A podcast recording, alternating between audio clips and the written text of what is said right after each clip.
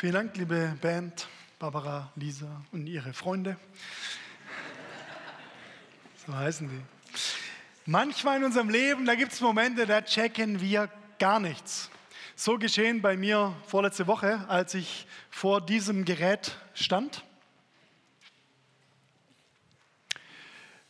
Stand ich davor.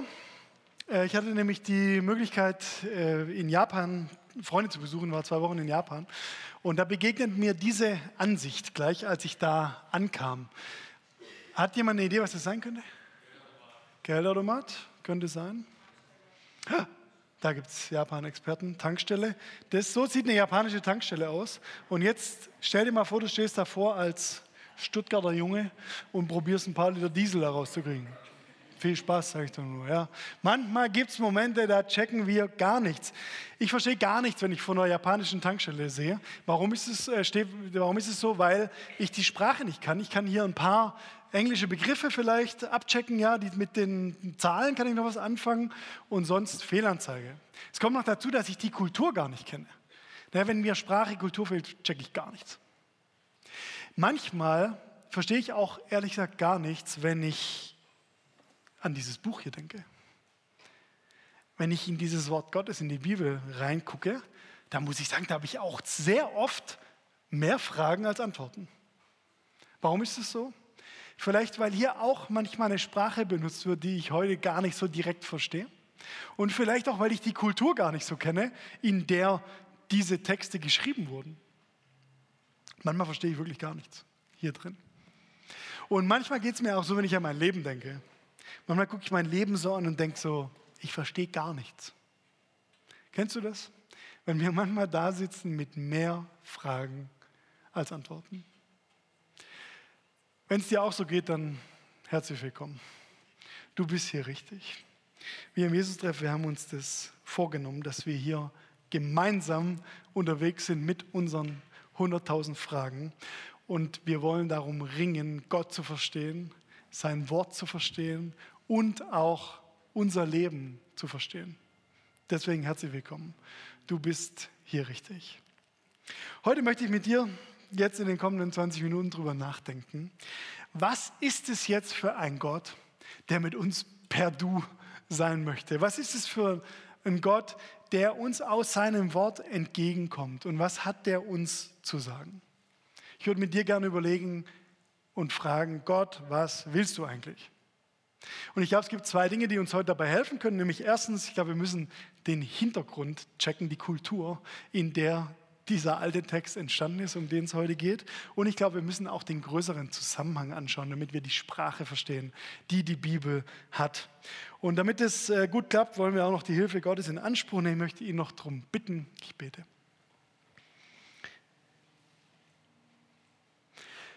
Gott, danke jetzt für diese Möglichkeit, dass wir hier in der Gemeinschaft mit den Schwestern und Brüdern zusammensitzen dürfen. Ich danke dir, dass wir uns diese Zeit nehmen können am Sonntagabend, um auf dich zu hören.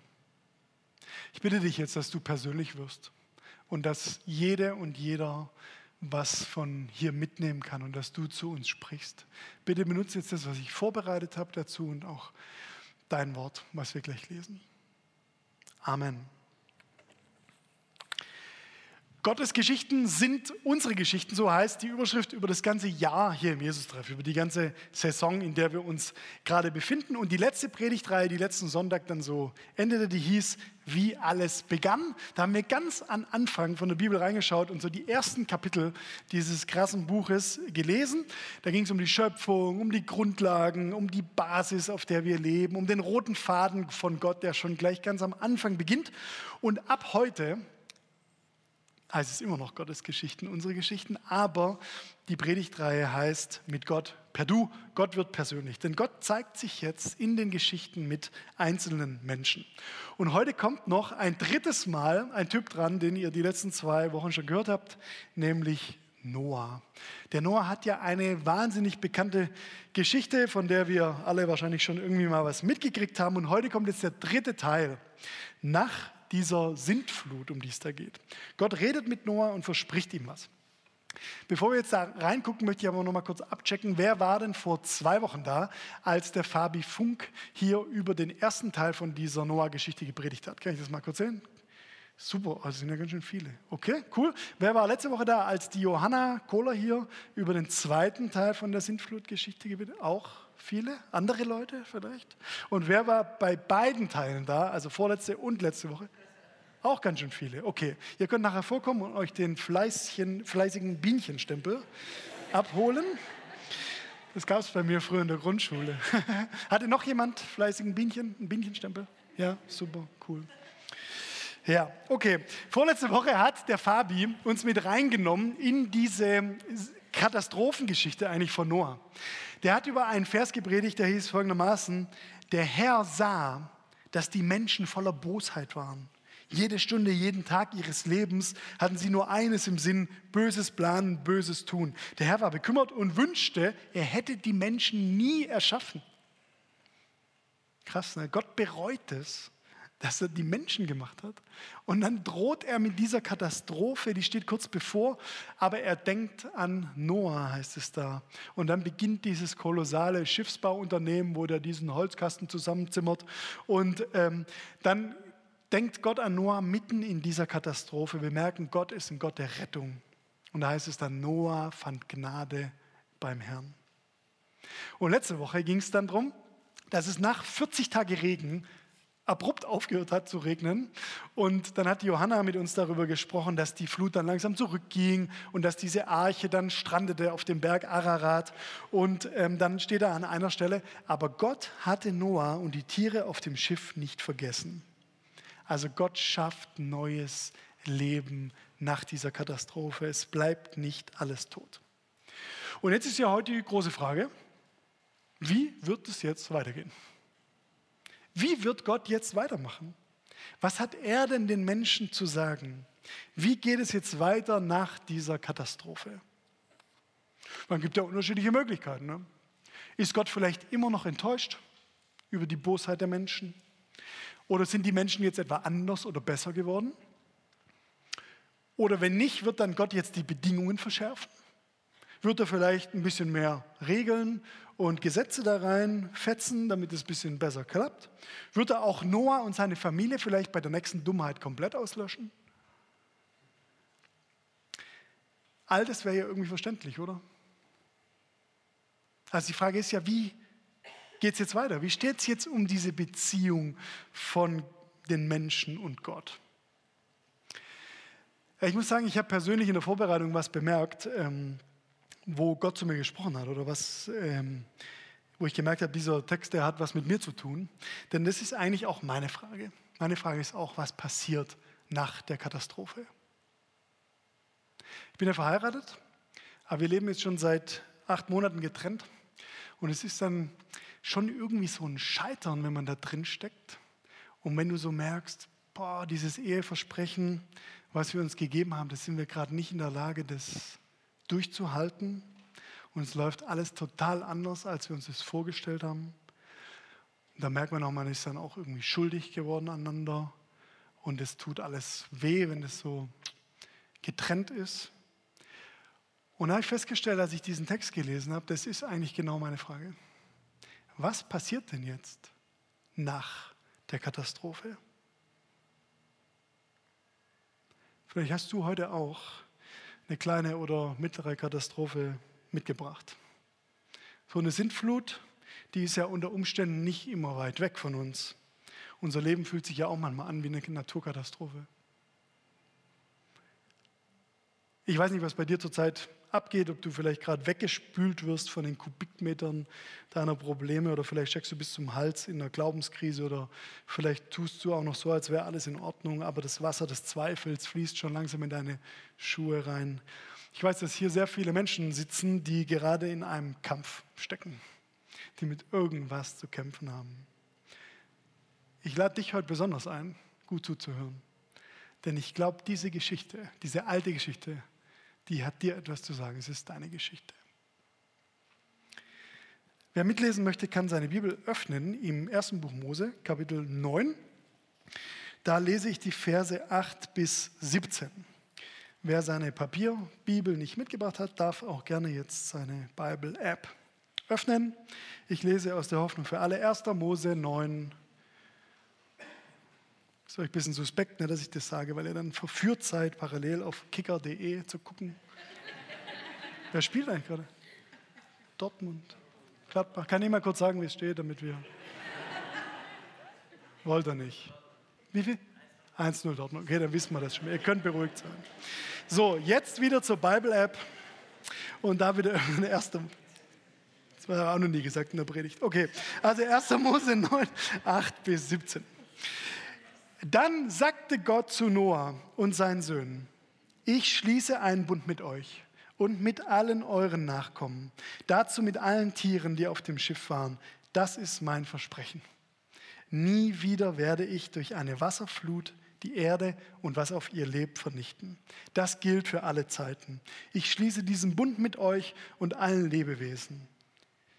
Der Regenbogen soll ein Zeichen für dieses Versprechen sein. Wenn er in den Wolken erscheint, dann werde ich an meinen Bund denken, den ich mit euch und den anderen Lebewesen geschlossen habe. Nie wieder eine Wasserflut. Nie wieder soll das Leben vernichtet werden. Diese Zusage bleibt für alle Zeiten bestehen. Der Regenbogen ist das Erinnerungszeichen. Wenn er zu sehen ist, werde ich daran denken. Soweit das Versprechen von Gott. Ich habe heute zwei Punkte ausgesucht, anhand derer wir uns durch diesen Text hangeln. Die heißen, Gott hat den Bogen raus und Gott spannt den Bogen.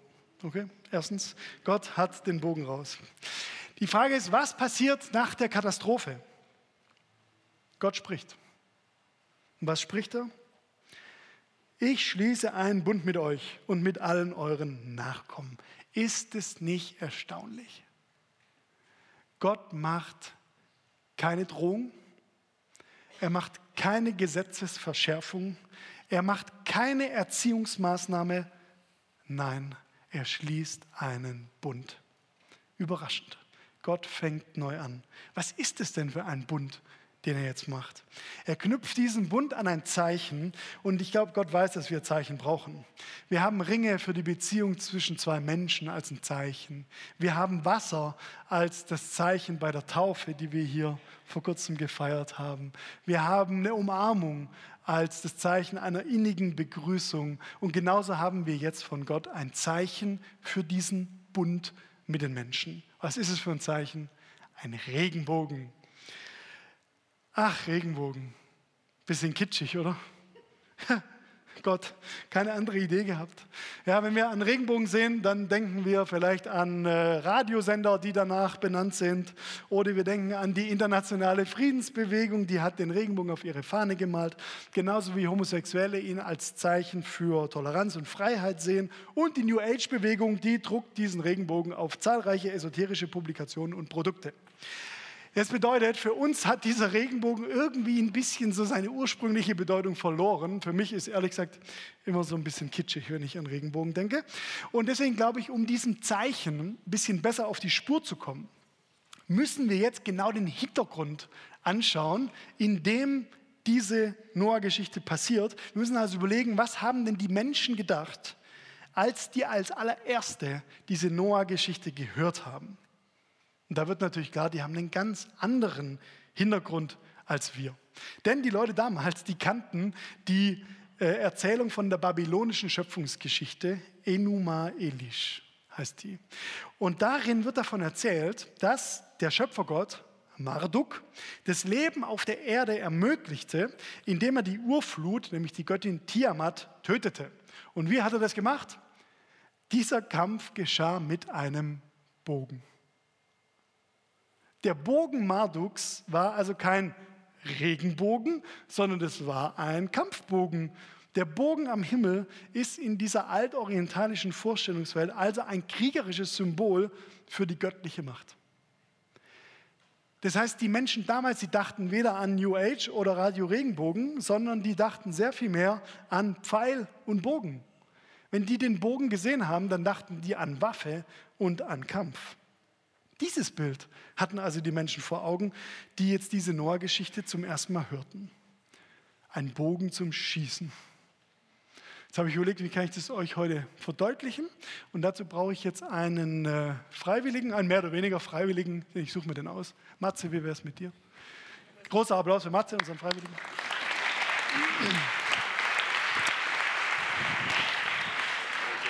Matze, ich bitte dich mal diese Rüstung hier anzusehen. Guck mal, ob der dir passt.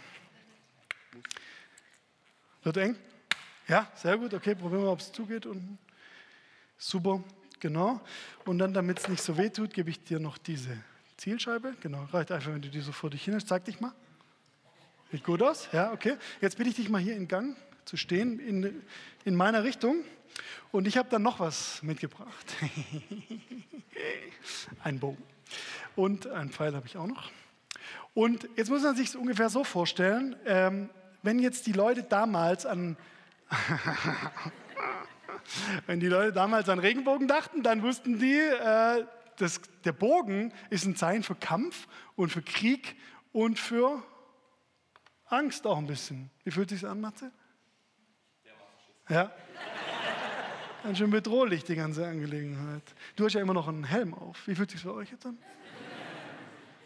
Ah, okay. Und bei euch auf der Seite habt ihr auch ein bisschen Schiss? Kann schon wehtun mit diesem Gummipfropfen davon.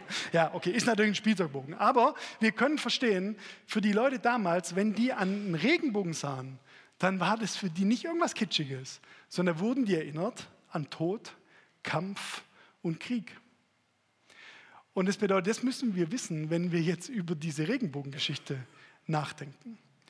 Denn ein Bogen, der ist ja jetzt für einen Matze eigentlich nur gefährlich, wenn wir den so sehen. Ja, also wenn ich jetzt schießen würde, das würde schon, ja, guck, wäre schon gefährlich. Was passiert aber beim Regenbogen? Der Regenbogen war für die Menschen damals, sah ja nicht so aus, sondern der sah so aus. Das bedeutet, ein Bogen, der eigentlich in die Richtung gespannt ist, ist ja eigentlich ein kampfunfähiger Bogen. Ja, so kann man nicht schießen. Oder besser gesagt, wenn man schießt, dann schießt man nach oben und nach, upsie, und nach oben die schießende Bogen sind zu nichts zu gebrauchen. Was es für uns bedeutet, werden wir gleich sehen. Riesenapplaus für Matze, unseren Freiwilligen. Danke. Danke, genau, kann ich hier machen. Super.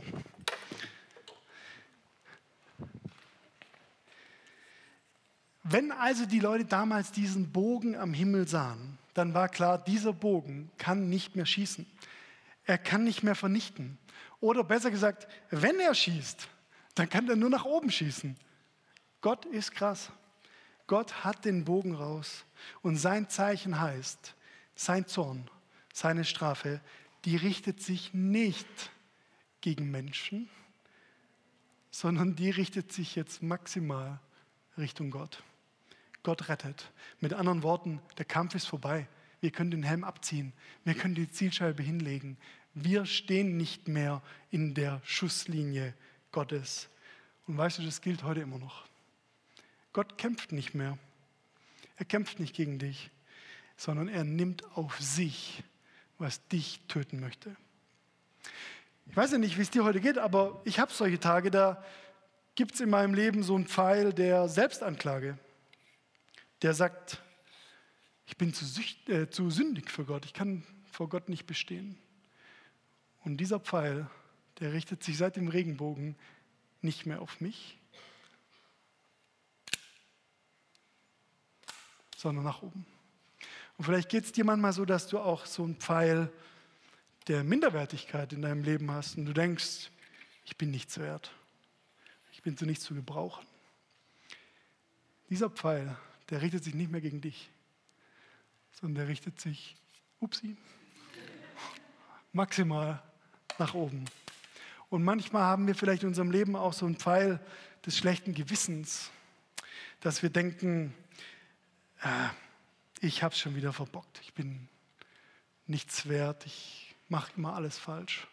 Und dieser Pfeil, der ist untauglich geworden. Der schießt maximal nach oben. Verstehst du, diese Pfeile, die können dich nicht mehr treffen, denn der Bogen zielt nach oben. Wir können noch einen Schritt weiter gehen. Wo wird es denn besonders deutlich? Es gibt einen Ort, an dem wir sehen können, dass die Pfeile Gottes ihn selber treffen. Weißt du, diese Arche von Noah, die strandete auf einem Berg namens Ararat. Und einige Zeit später in der Geschichte, da war es wieder ein Berg oder besser gesagt ein Hügel namens Golgatha, wo der menschgewordene Gott hängt an einem Kreuz. Und sein Name ist Jesus. Und dieser Jesus, der nimmt sie auf sich, die Pfeile der Sünde. Ihn trifft alles. Jedes schlechte Wort, jede Lüge, jede Zielverfehlung, jeder Gedanke, der tötet, jede verantwortungslose Tat, alles, was unser Leben belastet, alles, was mich von Gott abschneidet, alles, was mich vom Leben abschneidet. Unter diesem Kreuz von Jesus, da erlebe ich, die Pfeile treffen nicht mich, weil sie Jesus schon trafen. Weißt du, der Bogen von Noah und das Kreuz von Jesus sagen im Endeffekt das Gleiche. Gott nimmt die Sünde auf sich selbst und er erinnert uns, die Sünde darf uns nicht mehr belasten. Und das möchte ich dir heute auch zusagen. Die Pfeile, die schießen nach oben. Gott hat den Bogen raus. Der Kampf ist vorbei. Und Gott verspricht dir, ich werde dich nicht bestrafen und vernichten. Es gibt so viele Leute, die haben so ein Bild von einem strafenden Gott in ihrem Hirn. Und der Regenbogen ist genau für dich da. Es geht um das Gegenteil. Du darfst leben. Gott rettet. Gott schießt die Pfeile nur noch auf sich selbst. Für mich ist es so eine befreiende Botschaft von dieser Regenbogengeschichte. Ich kann aufatmen, ich darf mich aufrecht hinstellen und ich kann mich entspannen. Gott hat den Bogen raus. Zweiter Punkt, Gott spannt den Bogen. Ich möchte mit dir noch einen Schritt weitergehen und es wird jetzt ein bisschen schwierig. Ich glaube, wir müssen alle unser Hirn nochmal in den vierten Gang schalten, damit wir das mitkriegen. Mich hat in der Vorbereitung eine Frage extrem beschäftigt. Ich glaube, die muss jetzt an der Stelle gestellt werden. Also, wenn es jetzt so ist, dass die Strafe für die Sünde nicht mehr den Menschen trifft, dann liegt doch die Frage auf der Hand, ja, warum haben wir denn dann auf dieser Welt eine ganze Menge Probleme und Sorgen und Nöte in unserem Leben? Es gibt doch irgendwie ein Problem mit diesem Bogen. Ich meine, es hört sich ja alles gut an, ja, die Pfeile zielen nach oben, aber wieso muss denn dann um Gottes Willen diese Welt so leiden? Warum gibt es noch Not und Sünde und Leid auf diesem Erdball? Warum gibt es trotz Regenbogen noch Krankheit, Schicksalsschläge, Versagen, Sorge? Wieso ist denn nicht alles Paletti in unserem Leben und Regenbogenbunt? Und damit sind wir wirklich beim Knackpunkt angekommen, bei einem Bogenproblem.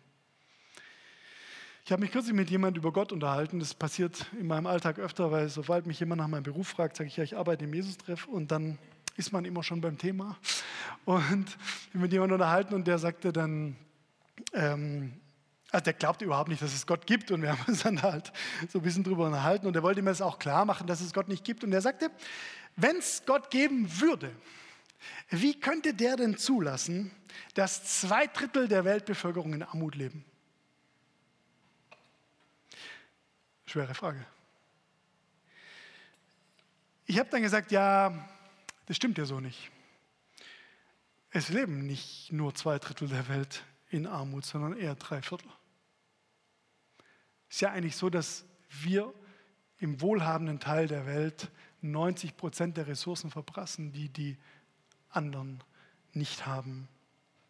Und es ist ja eigentlich wirklich ein unzumutbarer Zustand.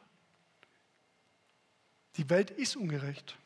Sie leidet, sie schreit nach Erlösung. Und dann habe ich zu dem Typ gesagt, aber weißt du, warum das so ist? Weißt du, warum das so ist? Alles wegen dem Regenbogen. Warum greift Gott nicht ein? Wegen dem Regenbogen. Alles wegen dem Regenbogen. Gott spannt den Bogen. Weißt du, Gott hätte doch schon längst allen Grund gehabt. Ach was, er hätte tausend Gründe gehabt, diese Welt zu vernichten.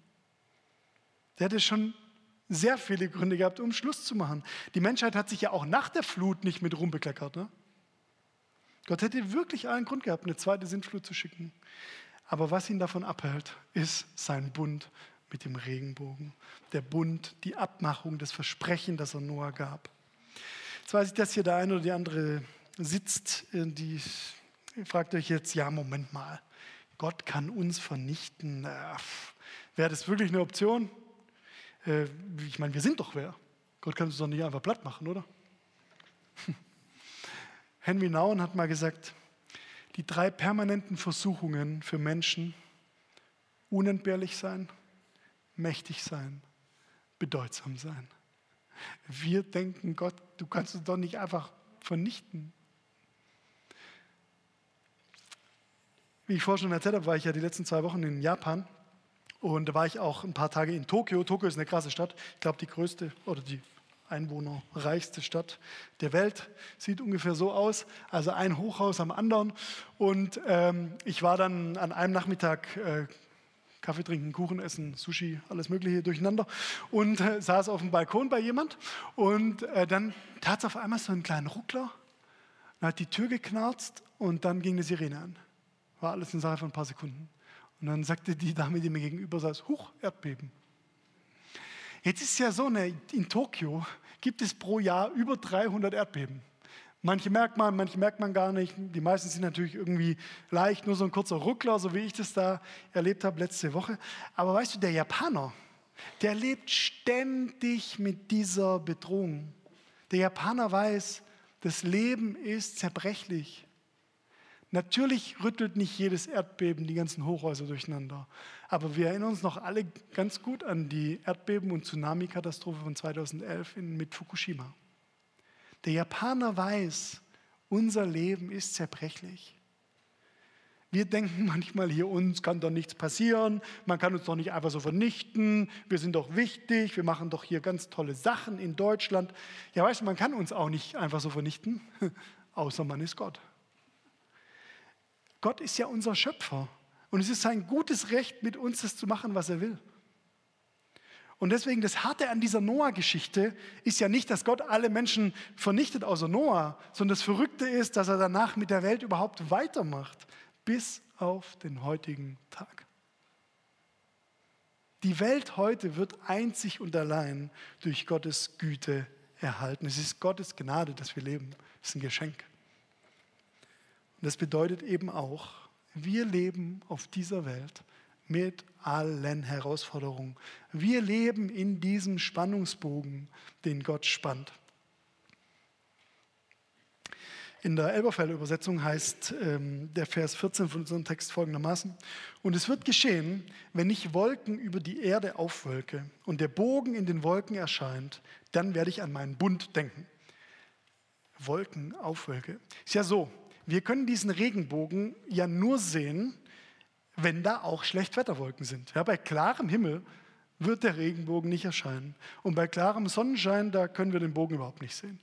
Und hier heißt es jetzt in diesem Vers, Gott wölkt Wolken über der Erde auf. Weiß ich glaube auch, Gott wölkt manchmal Wolken über meinem Leben auf.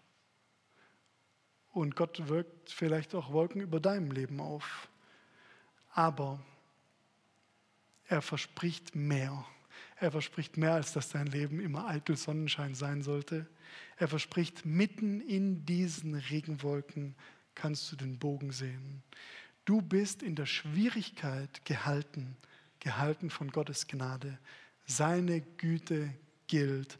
Und das ist eine Lebensqualität, die wir nie verlieren können. Niemals.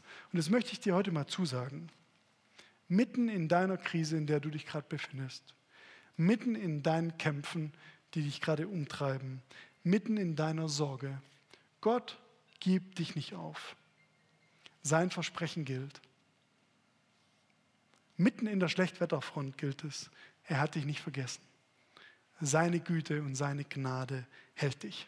Du darfst leben, denn Gott spannt den Bogen. Gott hat den Bogen raus und Gott spannt den Bogen. Ich möchte zum Schluss noch über diesen besonderen Tag heute reden. Heute ist der 9. November.